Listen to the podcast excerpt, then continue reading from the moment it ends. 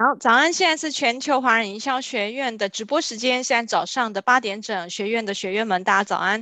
我们每周一、二、三、五早上的八点到九点呢，在空中跟大家准时相见。那如果大家对课程有兴趣啊、的那个课表或者是速记，那欢迎在脸书上面搜寻全球华人营销学院。我们课程呢，现在也都在录影当中，也有经过讲师的同意。那我们提供七天的影片的回放，好，那大家要把握时间哦。七天一到，影片自动从云端下架哦。我们自己也都是没有留存的。那如果大家等一下有任何提问的话呢，欢迎在聊天室上面打下你的问题，讲师呢会准会在八点五十分的时候呢跟大家一一的做回复，好吗？我们现在呢邀请到的这一位讲师呢是远在越南。远在北越河内的 Harry 哈林焕成，他是 VCommerce 的执行长。那嗯，Harry 等一下呢会帮我们带来很多他在越南呢，呃，为什么他当初在学生时代，然后他去到自己一个人去到了越南，然后那就在越南这边打拼，甚至呢娶了一个非常漂亮的越南老婆，对，然后就过着一个真的是人人称羡的生活。可是这个这个嗯，看似非常幸福美满的这个生生活的背后呢，真的是用他一开始就一个人在越南的努力，就很多辛酸，很多很多踩雷哈，很多被骗，很多的这些辛苦所累积起来的哈。那所以到现在呢，他年纪轻轻，可是已经是人人都非常羡慕的了哈。所以我们也非常想要听他的故事哈。那他也是我一个非常要好的电商圈的好朋友。今天他帮我们带来讲题呢，是越南市场经商特色以及产业的案例。好，让我们用最热热烈的掌声，一起来欢迎 Harry。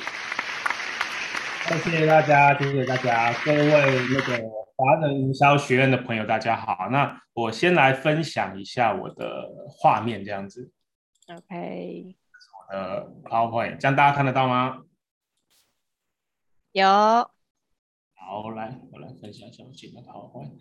好，好，各位朋友，大家好。我再重新介绍一下，我是 Harry。那呃，我来越南今年已经第六年了。那等一下我会介绍一下，说，哎，为什么我来越南？然后还有我们公司在做一些什么，以及大家来越南品牌想要进来越南该注意哪些地方？哦，那第一张我给大家看的这张照片，来，请大家可以看一下哦。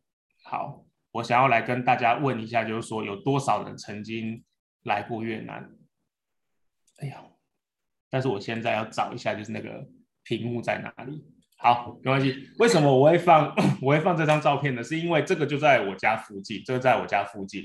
很多人没来过越南都跟我说：“哎，越南是不是很落后啊？或是越南越南有有有有百货公司吗？越南有有有有什么高楼大厦吗？”有，其实这个就是河内的算是市中心啊，不到非常市中心，可是其实也算是新的一个商业区。那前面这是一个百货公司，那我现在就人就在后面这边。这一区跟大家一起打个招呼，这样子。好，那可能因为我离开台湾，尤其 Harry 打岔一下，Harry，Hello，你你你你要放全荧幕，还是你你找不到全荧幕的地方吗？嗯嗯嗯，你放全荧幕。对对对，这样这样才有全荧幕。没问题。OK，感谢你哦。那因为我这次离开台湾有点久，已经基本上已经两年没有回去台湾了，所以可能在。台湾的朋友比较对我比较不熟悉，那我先花一个时间做做个自我介绍。那大家都叫我 Harry，我自己是政大社会学系跟台文系双主修毕业。那呃，今天演讲的职称就是 VCommerce 的执行长。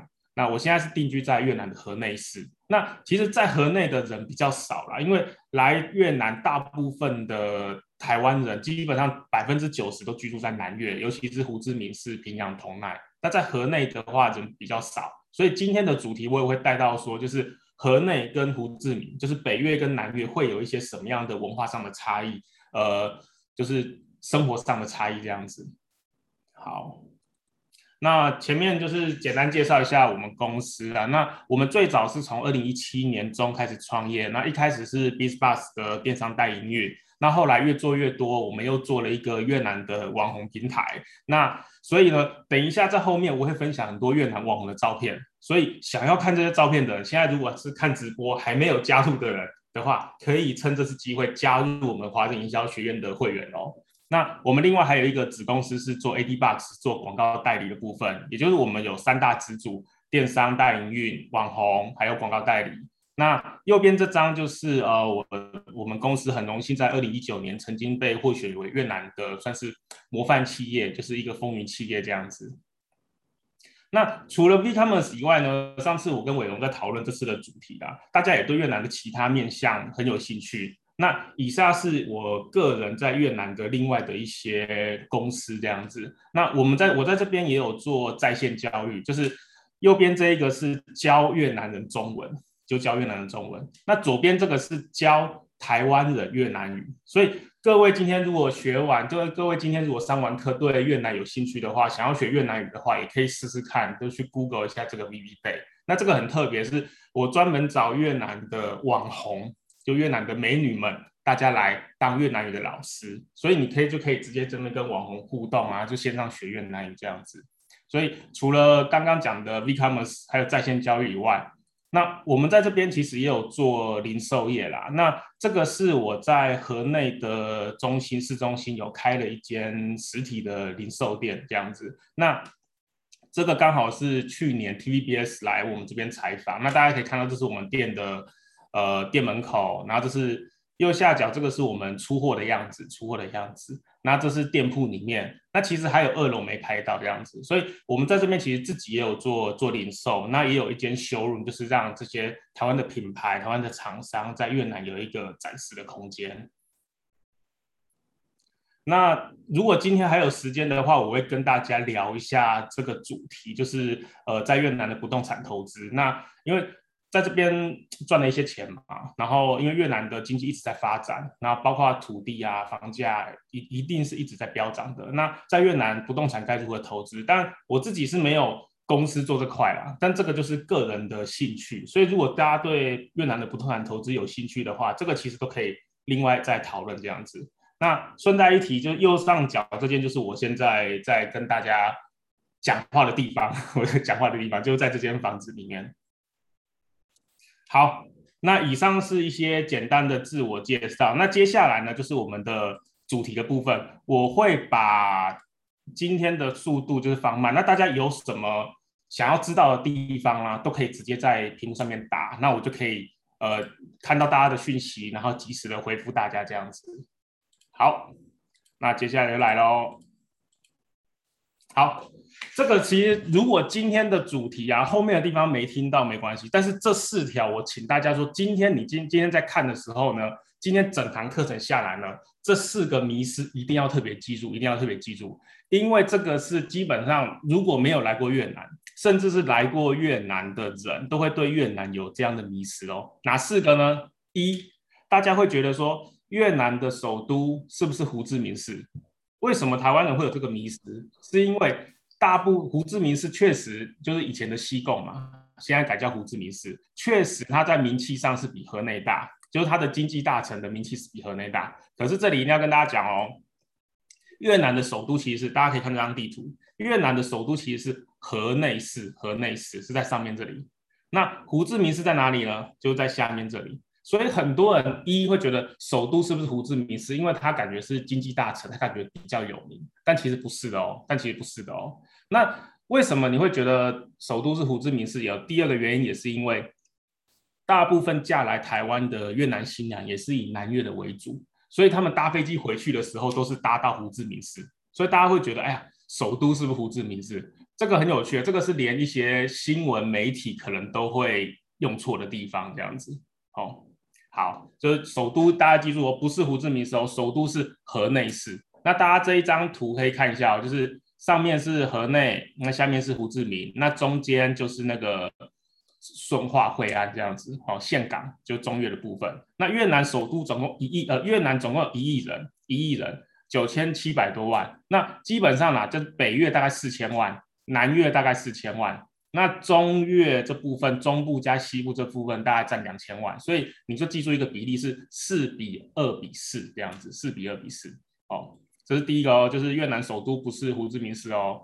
好，那第二个迷思是什么？大家可以看一下，就是越南是母系社会吗？这个也是大家在网络上或是在新闻媒体上常看到的误解啊。就是哎，越南好像我去越南玩的时候，看到路上男生都坐在路边抽烟，然后喝喝喝咖啡，那女生都是很认真在卖东西，在工作，是不是这样子？对哦，是这样子没错。可是越南是不是母系社会？其实不是哦，越南其实还是就是儒家文化，是男尊女卑，整个家里的继承还是以长子为主这样子。那只是说，因为越战的关系，之前男生的人口比较少嘛，但是到现在为止来，其实男生的比例已经比女生多很多，甚至在乡村，很多男生是找不到找不到太太、找不到老婆的这样子。所以越南不是母系社会，不是母系社会。只是说越南的女孩子因为太太勤劳、太勤俭，所以大家会觉得说，啊，好像都是女生在当家，女生在工作。其实这也是第第二个误解，这样第二个误解。好，那大家可以看一下哦。哎呦，我看现在线上的人越来越多，我想问大家，就是说，大家如果有听到这里的话，请大家回我一下，就有来过越南的人，请帮我按一，请帮我按一。那没有来过越南的人，请帮我按二，这样子好不好？我想知道，就是说，哎呀，大家有多少人来过越南？那这样我就知道说，哎，什么东西我可以再多补充一点，这样子。哦，我我看了一下，大家其实还蛮多的哈，还蛮多人来过的这样子。那我就继续讲哦，大家边边看，如果有什么问题都欢迎提出来。好，那第三个误解，第三个误解也是常常听到的，就是很多啦，就是很多人跟我说，哎呀，越南女生是不是？都很想嫁去台湾，都很想拿到台湾身份证。这个确实也是台湾大家常常在讲的地方嘛。这个我一定要跟大家分享了。我是我住在河内嘛，那我来河内之后，我新认识一些越南朋友，我跟他们讲说，哎，你知道吗？就是在台湾有很多的越南越南女生嫁过来，有很多越南新娘。然后在河内的越南人都都惊讶，都说哈，真的吗？在台湾有很多越南人吗？为什么？他们是不知道这件事情的。因为会当年呐、啊，就是大概一九九五年、两千年之后，就是这二十二十三年间嫁过去台湾的越南女生，基本上这些人不是不是分布在整个越南哦，这些人都是在某一些特定的省份。大家可以看这张地图，这些人大部分这些越南新人大部分都是在怎样？大部分都在下六省的部分，最靠近柬埔寨的地方。那他们当年会嫁去台湾，会选择这样嫁去台湾，婚姻中介，其实最大的原因是什么？最大的原因当然就是因为可能家里比较贫穷，我要改善家里的经济环境。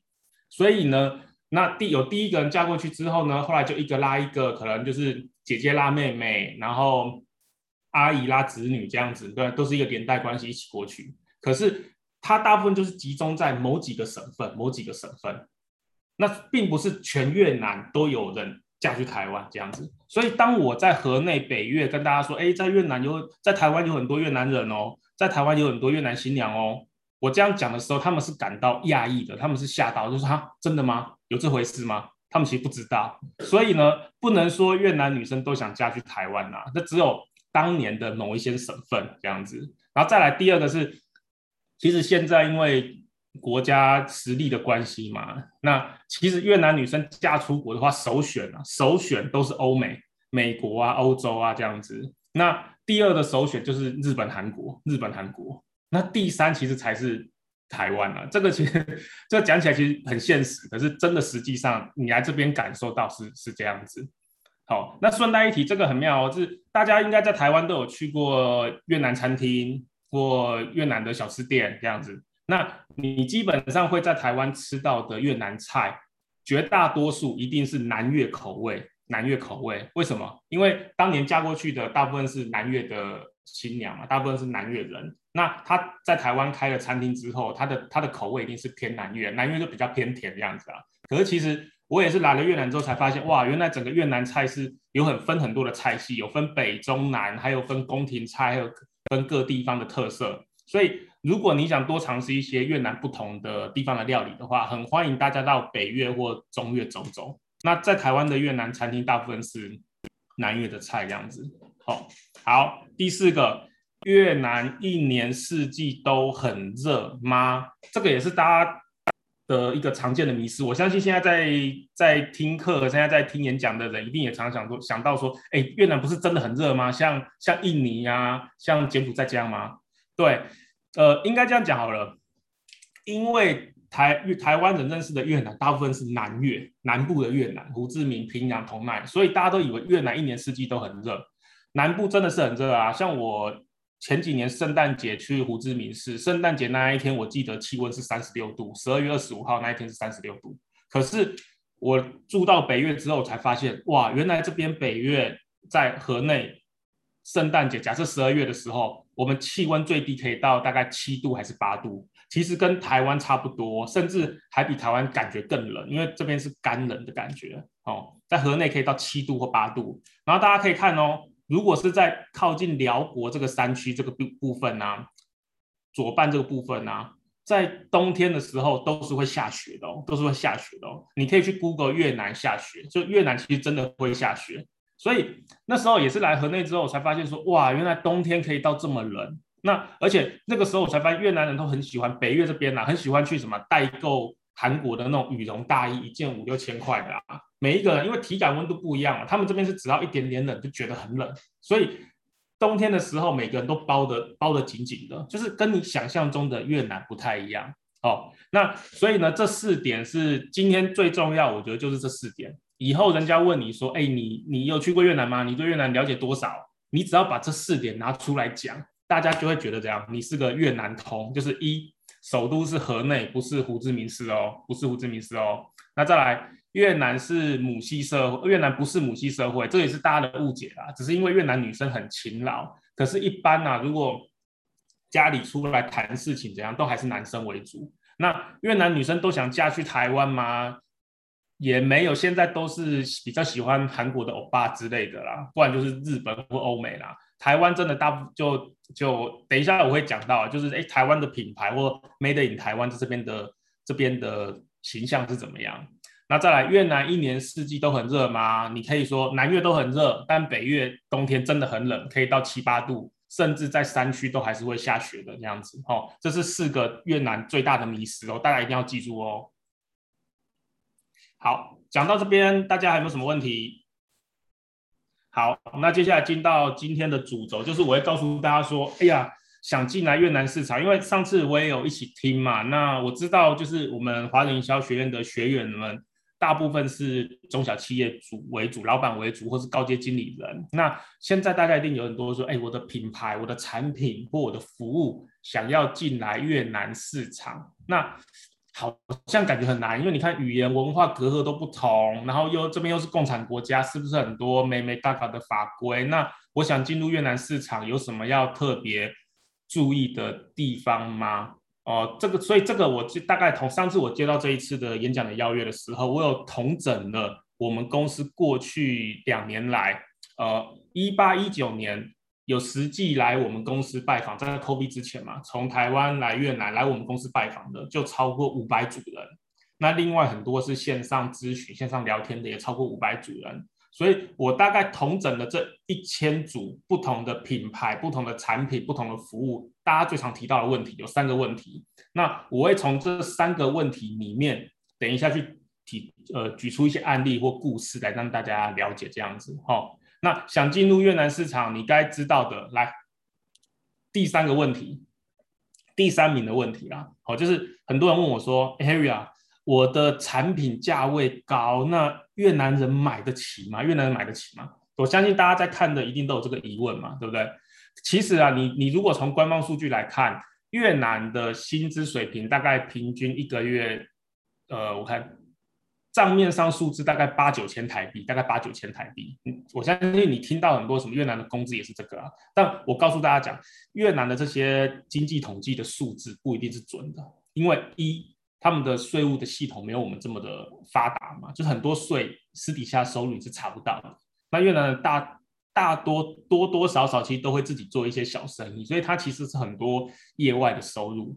那第二是什么？第二是在越南，如果大家有来越南的百货公司逛过就知道，其实这个是我随便抓一个百货公司的图，这个还只是一个地区型的百货，就是比较小的百货公司。可是你可以看到。基本上你能想象到的国际品牌都进来越南市场，都进来越南市场了。所以在越南的贫富差距非常大。你你说像我常去吃的餐厅，底下一楼是那个蓝宝坚尼的旗舰店的一个展示店。那去逛街，呃，附近有什么 Hermes、LV、Coach，反正基本上国际一线精品的店在这边都有的。那他们会来越南开店，就代表有一定的消费的实力嘛。所以你会说我的产品价位高，那越南人买得起吗？我要告诉大家，一定买得起啊！是因为你看一亿人口，就算我今天只有百分之一的有钱人好了，也是一百万啊，也是一百万啊，对不对？那重点是你的产品价位高，可是你要用什么样的方式在越南推广行销，这个才是最难的地方。是因为在越南市场，我发现其实相对来讲还比台湾更国际化一点。是因为在越南，我们随便买任何一个产品，例如说像我们家最常买，因为我现在有两个小孩，最常买的是母婴的产品嘛，母婴的产品啊。那如果今天是真的有钱的，他会买什么？他会买最高阶的欧美的欧美的产品。哦，那再来一般人中高阶的会买什么？日韩日韩的产品，尤其是韩国，尤其是韩国，韩国在这边影响力非常大。那一般中间的可能就买台湾或者其他东南亚国家，例如说泰国啊之类的产品这样子啊，因为整个东南亚是免关税的。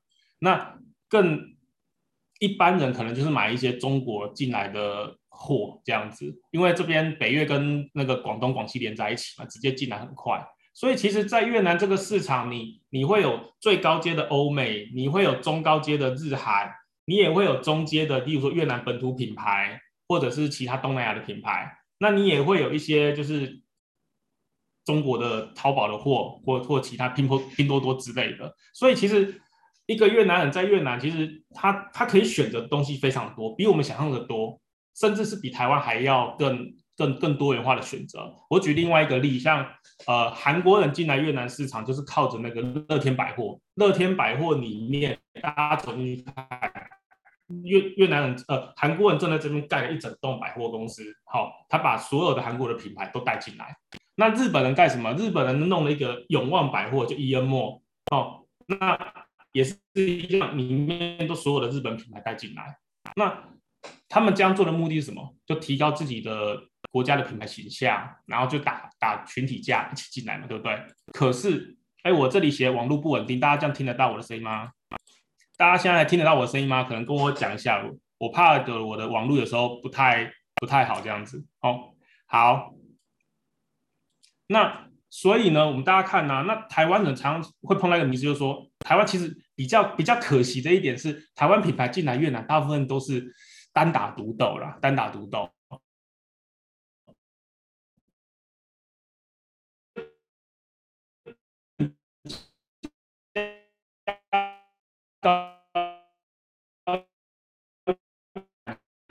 起吗？这个我的回复通常是说，看你要怎么做。因为举一个实例啦，前两 L 他们的面膜是比较高单价，三片面膜要卖八百台币，三片八百，大家可以算一下，一天大概两百多快三百了。哦，那一样一样的问题就是说，哎，我的我的，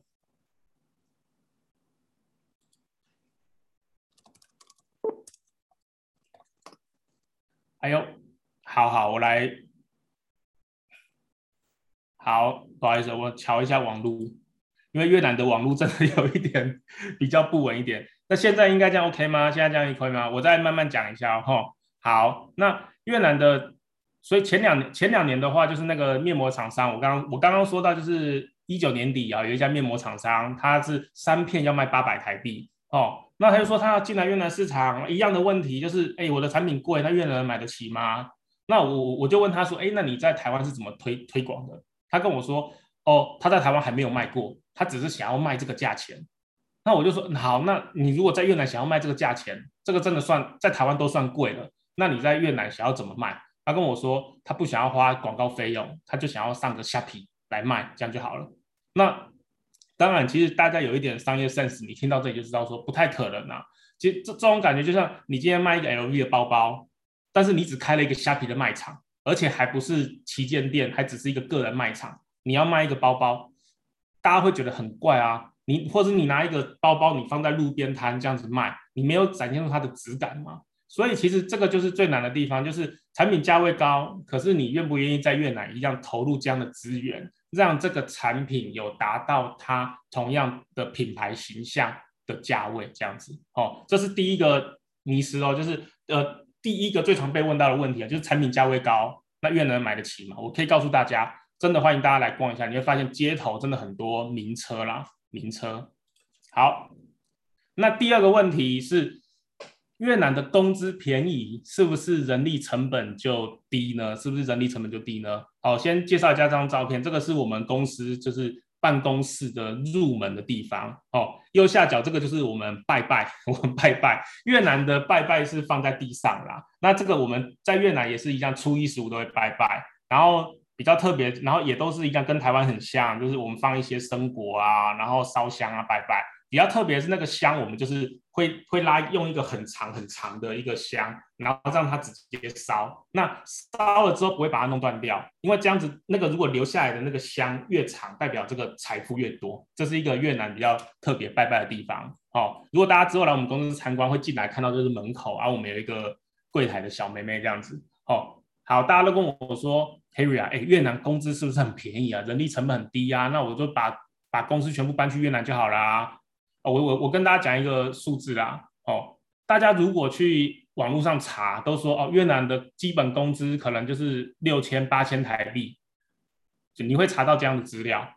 可是呢，这个是什么？这个其实是工业区的那种作业员的基本薪资。我的工业区指的是可能离首都两两百公里、三百公里，然后你去你去招聘作业员，好，他的基本薪资是这样子。那通常。这种就跟在台湾一样，你不可能今天两万二或两万四，你就要找到一个白领阶级的人嘛，通不会有来应征。那所以呢，我举一个我们公司的实例，如果今天我在河内市大学刚毕业，然后会中文，可能中文系还不到很厉害哦，还没有留学过哦，光这样子大学毕业起薪呐、啊，呃，我们现在已经要到大概一万七台币了，一万七台币。四年前这个价位大概是一万一万一一万二，这四年已经涨了涨了五千台币了，大概要到一万七左右。好，那一万七是刚进来哦，你基本上你每半年到一年一定要调薪哦。为什么？因为越南也是这样一直在一直在成长，你不调薪，基本上他过三个月他就跳走了，他他他过三个月他就跳走了。所以第一个迷思是你工资便宜吗？坦白讲，是只有那些乡下的作业员便宜。如果是在市中心的白领阶级啊，尤其又有比较有一点能力的话，基本上已经没有到想象中那么便宜了，没有想象中那么便宜了。那再来，人力成本低吗？这个我自己也是打一个问号，是因为他就算今天薪薪资一直飙涨，可是相对来讲啦，那个效率还是会比台湾的员工差很多。可能同样一件事情，在台湾一个人就可以做的，在越南要三个人才能做，要三个人才能做。还有再来是，他们这边可能一些基本训练都还不太会，因为像我们员工很多进来也会发现说，哎呀，很多根本不要打字慢就算了哦，可能连 PowerPoint 都还不会用，Excel 都还不会用，就是一些基本能力都还不太不太 OK 啦。所以相对来讲，你说进来我你就算进来要开个什么饮料店啊，人力对啊，每个小时的时薪看起来比较便宜，可是同样如果今天用个奶茶，台湾可能一个一个员工就可以一。一口气把它弄好，但是越南你可能要三个、四个、五个，然后做同样一件事情。你这样算起来，如果再加上你自己的管理成本，其实那个人力并不会比台湾便宜啊。这个这个真的是这样子，就这样。等一下，这个我后面还会举一些实例给大家看。所以你说工资便宜吗？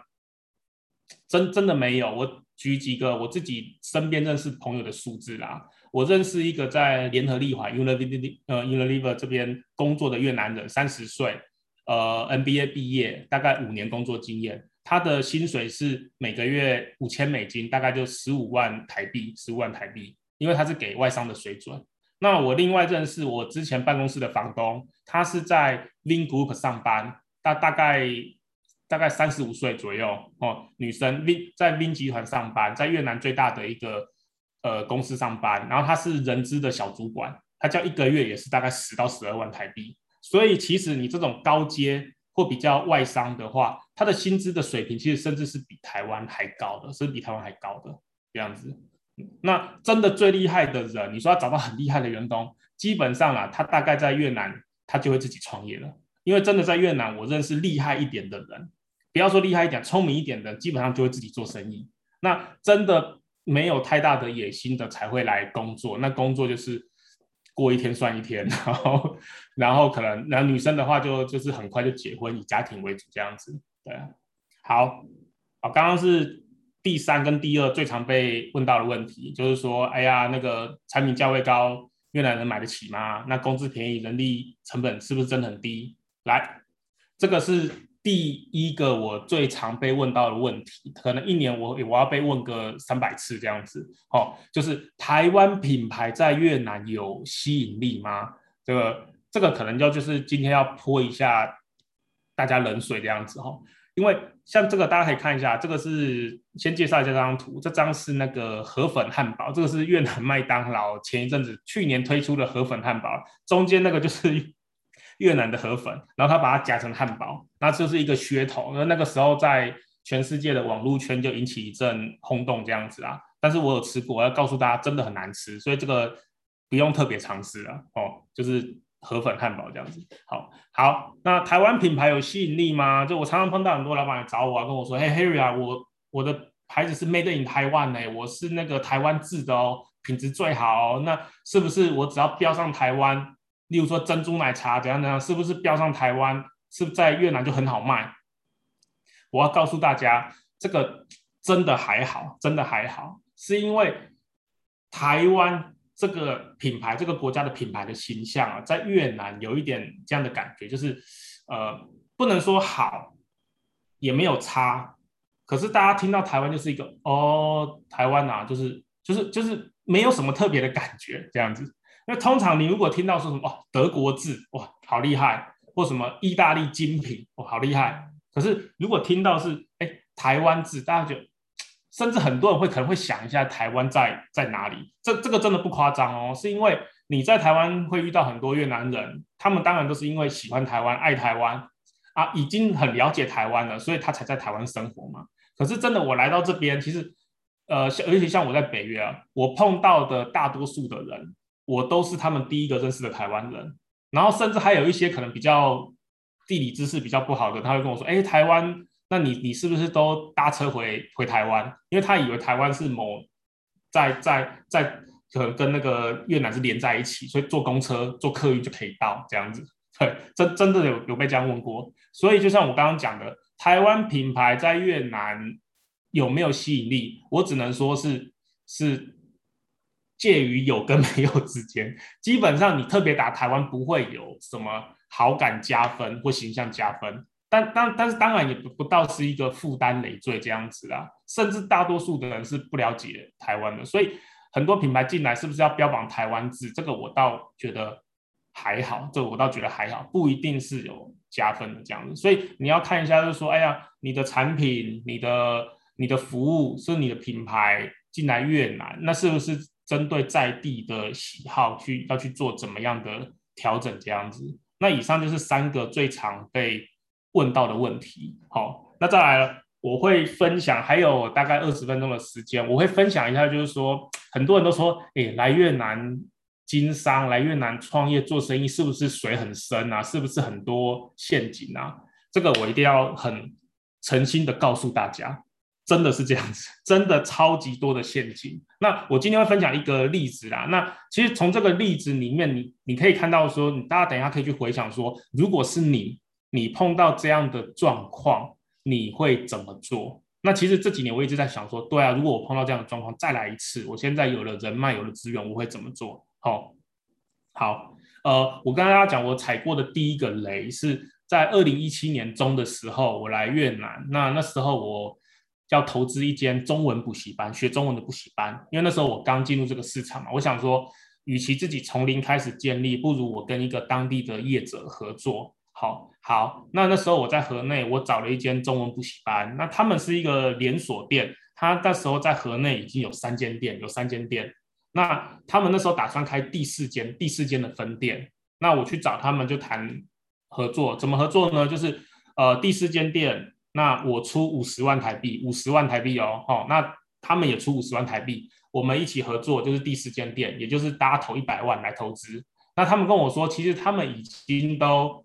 地点也找好了，然后也都有学生要上课了，然后那个员工他们本来就有员工了嘛，对不对？那现在，然后，然后只要就是这这笔钱资金进来，第四间店，呃，第四间分店就可以开始营业这样子。好，那时候我就听起来，哎，价格上五十万也还算合理，然后而且他们的品牌，我问了一下，也蛮多人听过的。OK，好，我真的，就是有点冲动了，真的就是早上听完，然后下午我就。下午我还在考虑的时候，他们就一直催我，就说什么你今天不不汇钱，然后那个那个什么呃什么，他们就自己做了，怎样怎样怎样怎样。OK，好，那下午我就赶快把五十万台币，当然是用越南盾啊，就五十万台币的越南盾，就是汇给他们。我就说好，我要加入，那也签了合约，好 OK 了。然后我想说，那我记得那个时候是六月，六月的时候，好，那我签了之后，他跟我说下个礼拜就要开课了，要我赶快哦。好 OK，好，给钱了之后呢？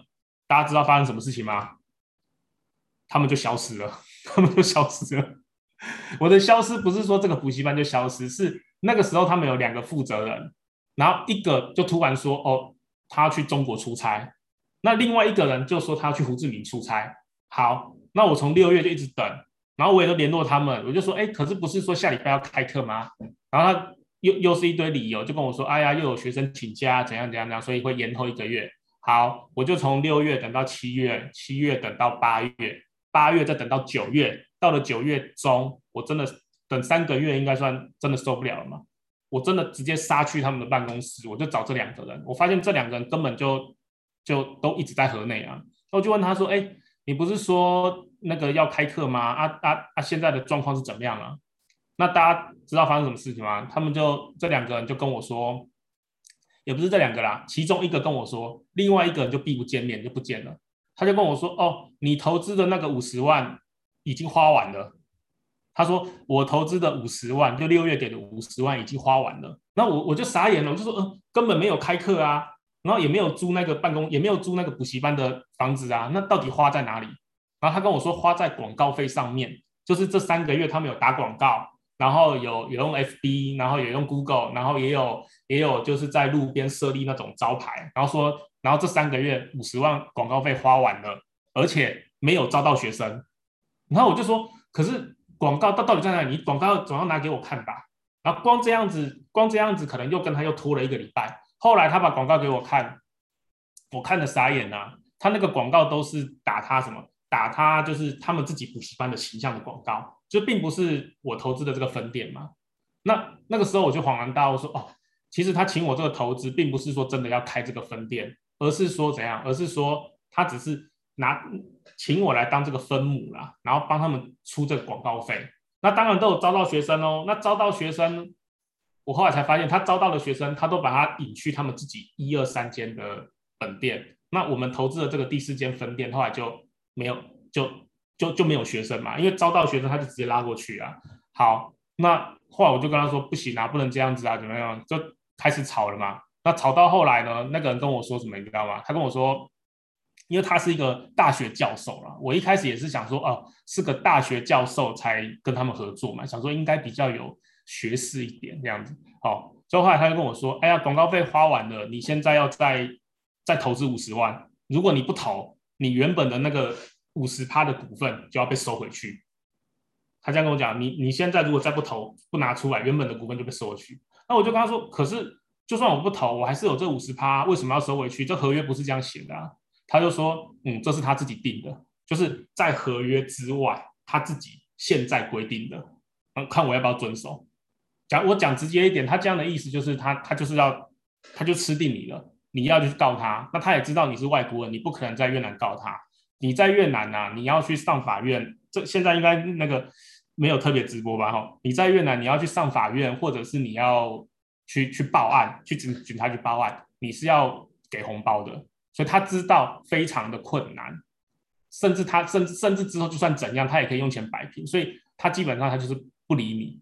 那就算有签合约，我跟他就算有签合约，那个合约的条文也都是。随他去解释，他可以自己再去增加什么什么东西，因为他知道要告人非常的麻烦。好、那所以啊，真的那个时候是我刚来越南还不到一年的时候。那当然，随着时间发展，像四五年过去，我在这边有了一些人脉，有一些经验。可是当我在回想到之前的这个状况的时候，坦白说，一那个时候太冲动，太快给钱，那二那个时候签的合约，再来一次，再来一次的话，你叫我再再签一次，一定还会碰到同样的状况，因为他知道你是越南人。如你如果你背后没有个越南的家族或越南的朋友在挺你的话，他知道要占你的便宜非常的容易啊。对啊，好，有朋友问说，在越南建议独资吗？这个我等一下会一起讲一下，就是哎，那在越南开公司有哪些？那很多状况是你想独资，可能也没办法了。对，所以刚刚我分享的第一个是那个补习班的状况，就是说，哎，在越南我个人踩过了雷。那大家可以回想，如果是你，因为我也听过很多是要来开饮料店，那要来开美妆店，然后可是跟越南可能在跟当地人合作，那最后整间店都被吃的状况。我只能跟跟大家，只能跟大家讲，这个不是特例，应该说这个是普遍的状况。你能平安无事的，这个才叫做特例，对啊。所以我我也我也很幸运，我在第一年，你说赔五十万，我这个都还小钱，还赔得起。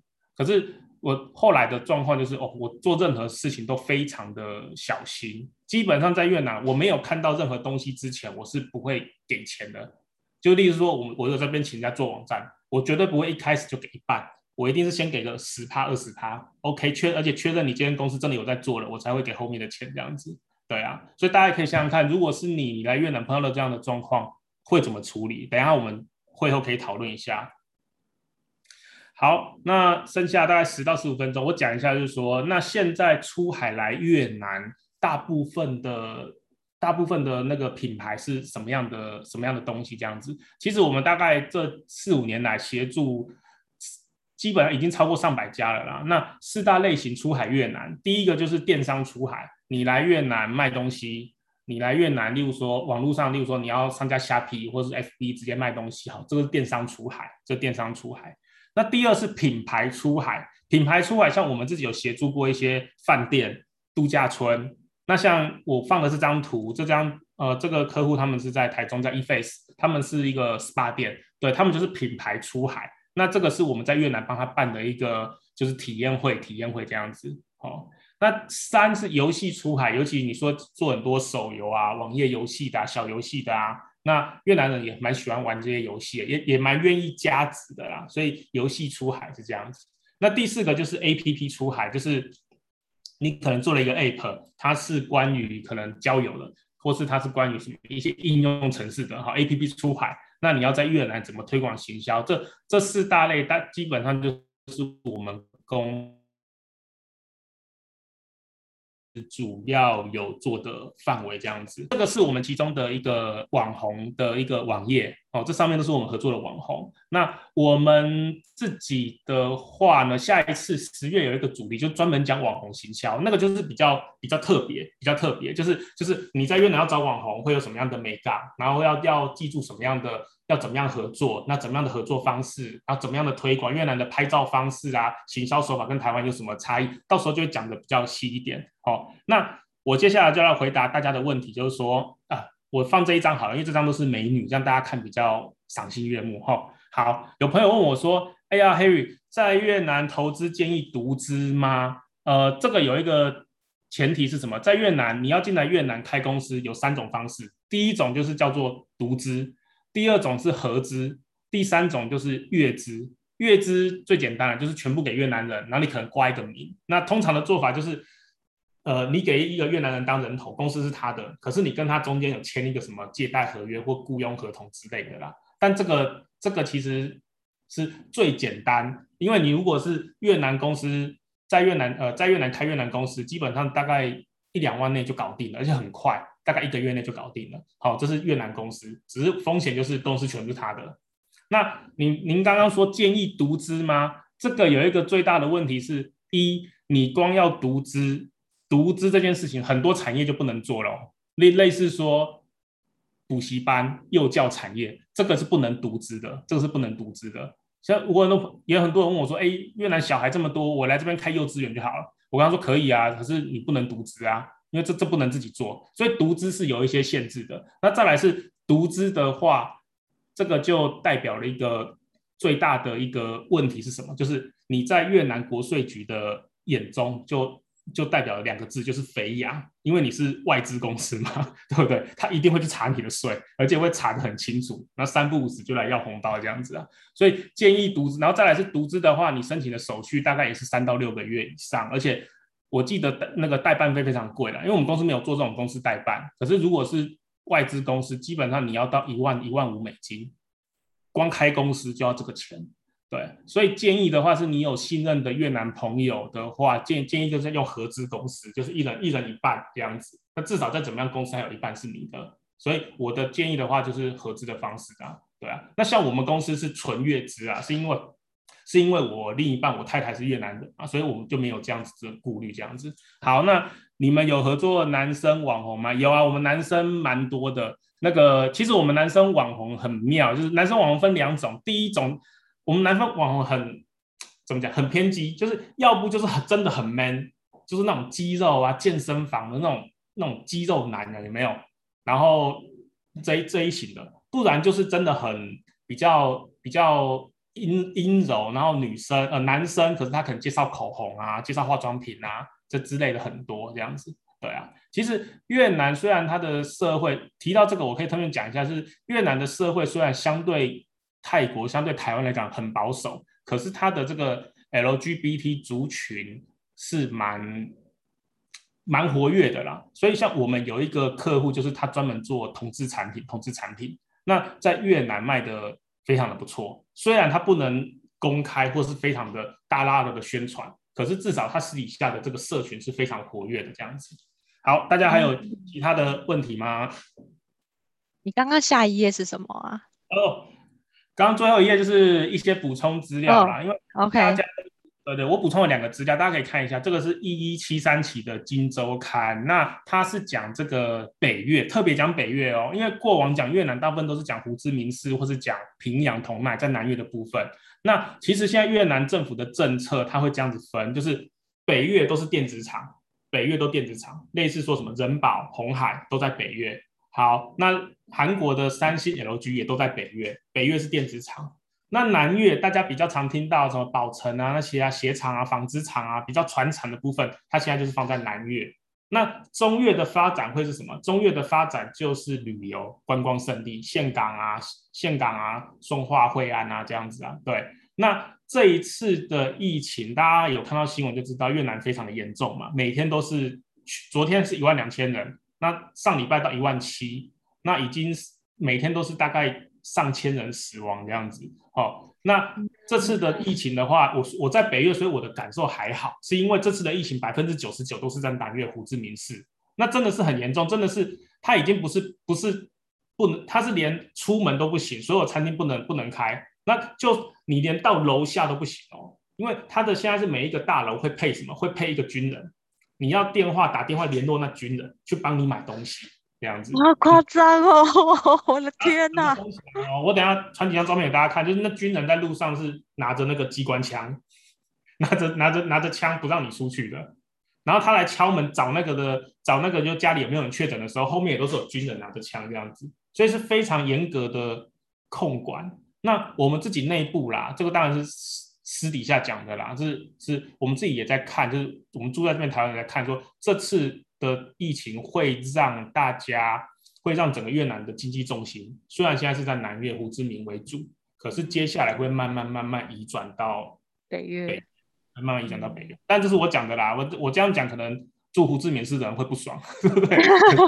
这是这是我自己的观察啦，对啊，而且再来是北越是再怎么样是首都，那越南是共产国家，他们本来就是经济发展，先让南越试看看，OK，没有影响到政权，然后再来就是慢慢把所有的，所以其实南越南的南北对峙的情况非常严重，是嗯呃北南越的会觉得说啊，南越赚的税结果都拿来怎样，北越盖高速公路盖建设，真的是这样子。如果说基础建设来讲的话，北为什么我那时候选择来北越发展，最大的原因是。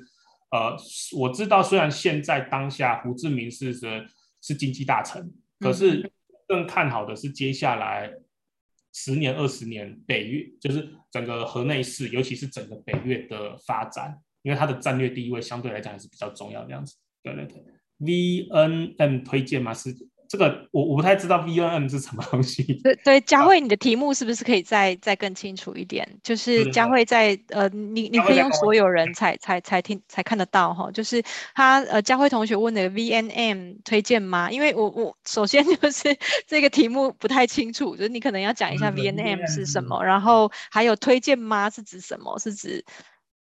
哦，这个投资我就不太懂，ETF 这个我是不太不太了解啦。因为你说投资，我个人我可以分享，我个人在这边我只做两种投资的。第一个是我定存，定存这边越南定存，二零一七年的时候是百分之八，就是我存一百万就拿八万，存一千万就拿八十万。那到现在今到今年当然降下来，现在剩五点五，所以我放一千万，我每年就五十五万，其实算蛮蛮开心的。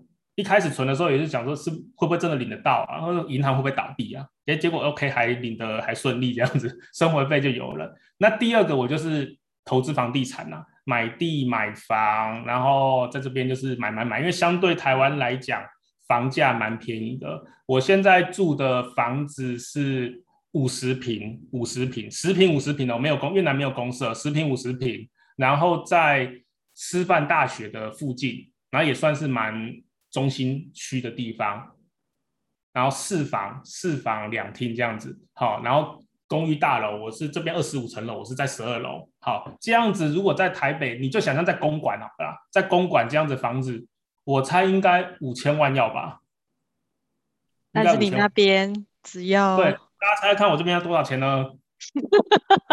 我们 哎、欸，我真的很想很想要你，你那个帮我们绕一下你的房子，就是盖好的，好，实际导览一下。对对对，我来给大家看一下，就是就是这一间呐、啊，就是我现在右上角的这一间，哦，这样五十平，哦，这样子折合台币大概一千两百万。天哪！以前大概台湾的房价的三分之，当然因为这台湾房价的三分之一到四分之一左右啦，而且这个是其实是越贵的房子反而越便宜，相对来讲越便宜，对，相对来讲越便宜，而且基本上在越南，你我我我老实说，这在越南超过五年就算老房子了。我买的这三间没有超过没有超过两年以上的，这间我现在住的这间是二零一九年盖好的嘛，那大家看一下左边这一间，这个是我另外投资的一个出租的套房。然后它是两房一厅这样子，那为什么我买它是？大家可以看到那个有一个亮灯，亮的很夸张的这个有没有？有。这个是这个大家猜猜看这是什么东西？不是教堂哦，这个是一间，这是一间大学。哦。一间大学，大家可以上网去查啦。你查你你你打 Vin 大学，V I N Vin 大学，你打 Vin 大学找到了中文资料会是我写的部落格了。哦，它是 Vin。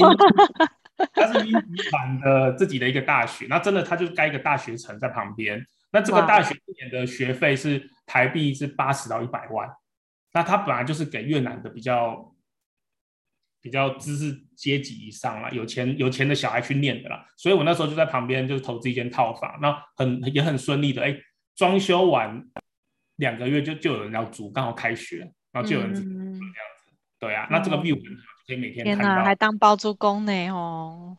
对啊，不然你看，你真的是当做广告累死的，然后 这个钱比较一劳永逸嘛。那最后我跟大家讲一下，是为什么我来越南发展？其实最大原因是，嗯，我在台湾也是白手起家，我算蛮早就创业了，就一开始做线上教育，然后后来再来越南发展。那我知道，可能像我这样的一般人出身，我在台湾，你说我真的要达到什么？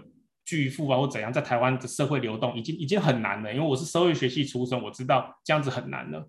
那我就是想说，我了不起在台湾就是只是过得好一点的一般人这样子。那那时候我在想说，那与其我在台湾多努力，不如我应该换到一个就是一直在成长的国家，就是猪在那个风口也会飞嘛，对不对？OK，所以在那个时候一六年的时候，我就决定说，我真的是拿着一个包包，我就想说，啊，那我来越南。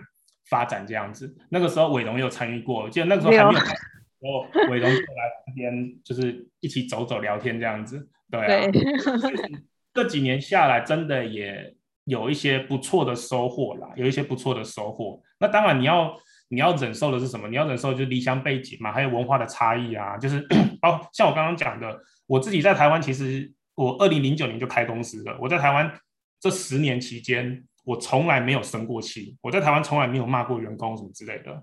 可是我来越南之后，我基本上一开始啊，现在还好，一开始真的是每天在生气，每天在骂人。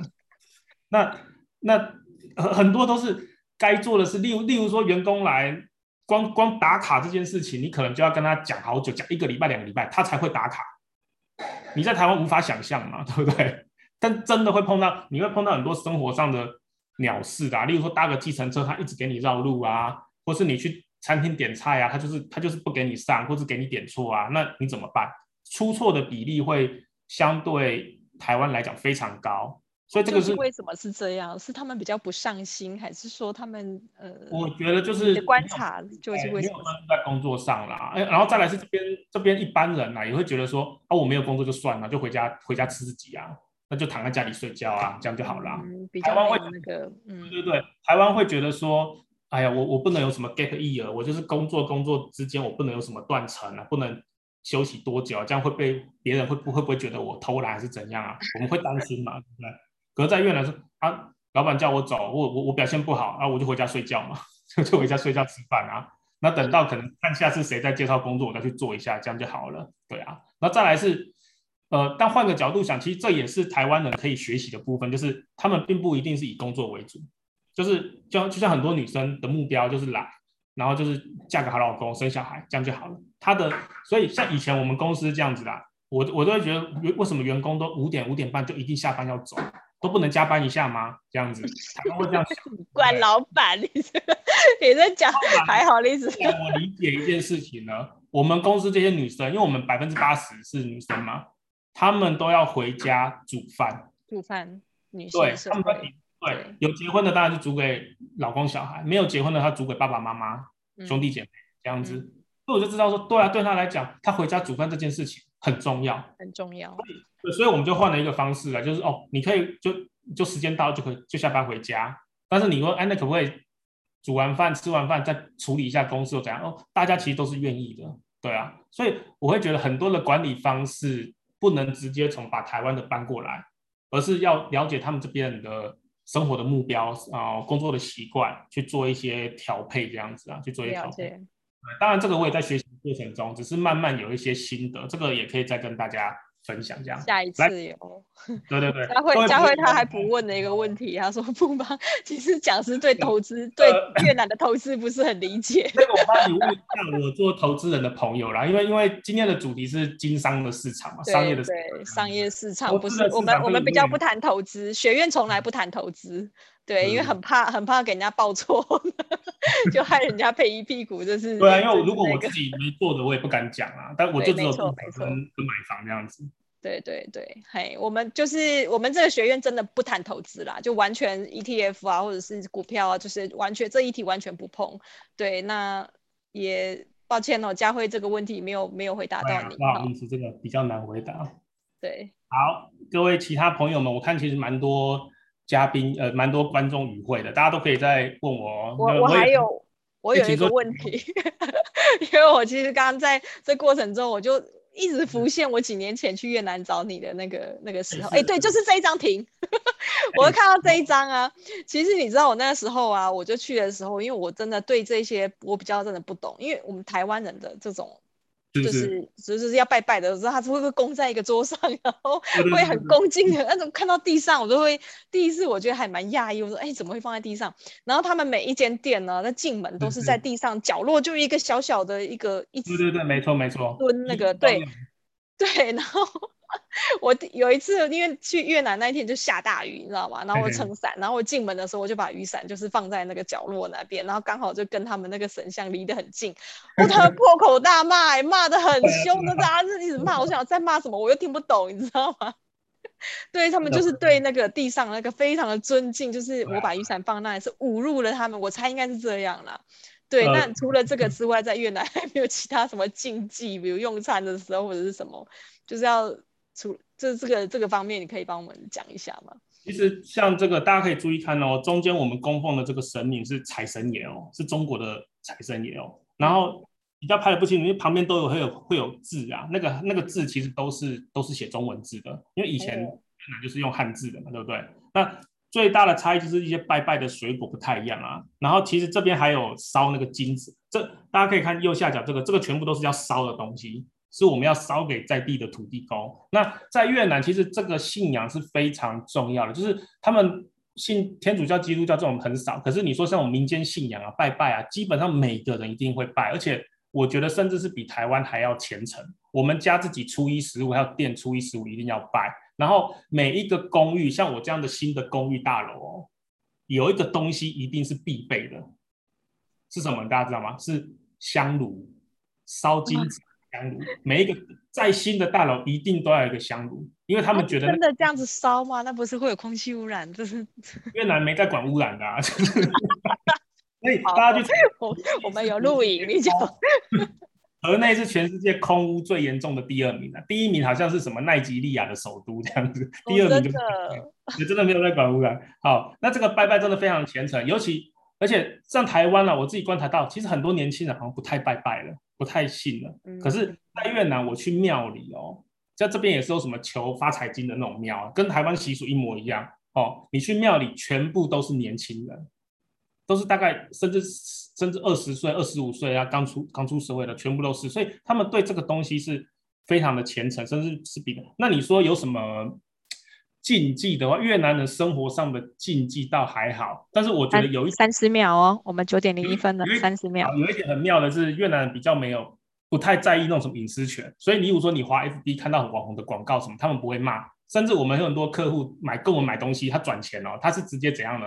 把他的银行的余额那个存款的都 post 过来给我们，所以这个是很有趣的一点的，对啊，好，也是蛮乐天的啦，就是可能乐天的，他没有比可能比较没有隐私的那个概念这样子。好，那你再帮我回到你最后一页有你 email 的地方好不好？